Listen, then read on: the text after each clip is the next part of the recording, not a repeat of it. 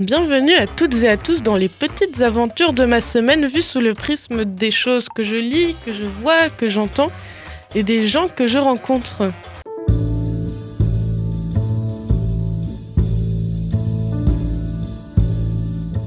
Ce week-end, j'ai décidé de me faire une activité à l'extérieur seule et ça fait franchement longtemps que je m'étais plus donné de la valeur à mon propre temps de cette manière et ça m'a mise vachement de bonne humeur. Donc ici, on parle bien du musée d'art contemporain strasbourgeois, le MAMS, MAMS, M-A-M-C-S, bref. Et j'ai pas mal de choses euh, bah, pas hyper positives à dire. Déjà, au niveau de l'expo permanente, premièrement, on a peut-être un peu de Niki de Saint-Phal ou du Tabor Harp, mais encore, à part ça, on est clairement sur une ambiance euh, art du 18e, ce qui est pas super satisfaisant au niveau contemporain, parce que rappelons-le, c'est quand même un musée d'art contemporain et moderne, quoi. Et au niveau du bâtiment lui-même, la structure est assez sympa, mais franchement, la devanture avec les dessins sur les murs devant, ça donne vraiment pas trop envie euh, d'y entrer, quoi. On va pas se mentir. Et oui, je suis pas là pour mâcher mes mots aujourd'hui. Maintenant, on va parler des expos éphémères. Dans ma vie, j'en ai vu trois en tout au MAMS. La première, évidemment, ça se situait globalement entre des artistes du 15e au 19e, donc typiquement pas la période contemporaine qu'on nous annonce.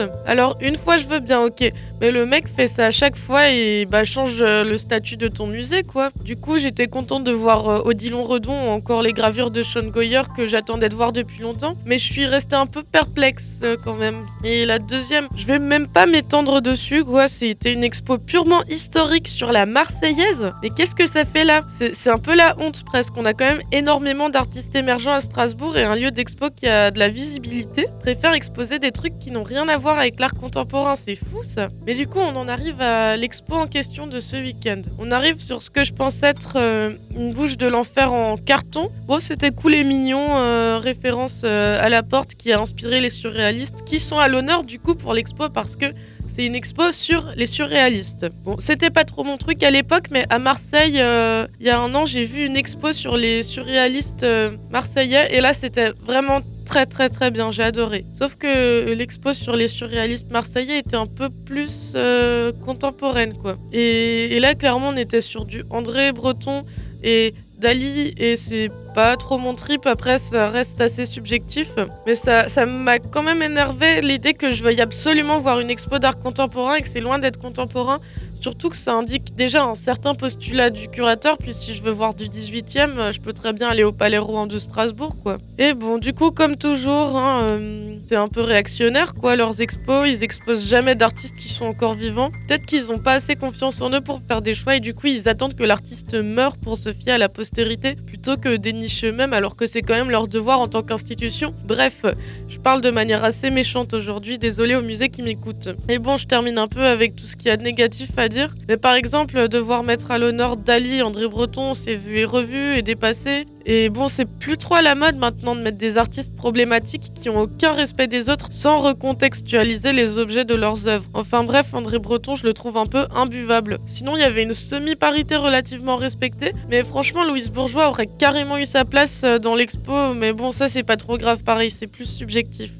En revanche, j'ai découvert pas mal d'artistes très chouettes que j'aurais pas forcément découvert, et pour ça, c'était peut-être bien une des meilleures expos que j'ai vues, même si ça m'a pas fait changer d'avis sur le musée en lui-même. Je pense que j'aurais bien aimé visiter ce musée en étant enfant par contre parce qu'il est vachement axé sur le côté familial. Ils connaissent leur business. Hein. Mais en vrai, premier degré, c'est vraiment bien fait quand t'as des enfants. Et ici particulièrement parce que c'était le thème Alice au Pays des Merveilles, j'ai carrément oublié de le dire. Et tout l'étage du haut a été transformé en grand terrain de jeu avec des jeux assez interactifs. Et ce qui était quand même assez rigolo, je dois dire.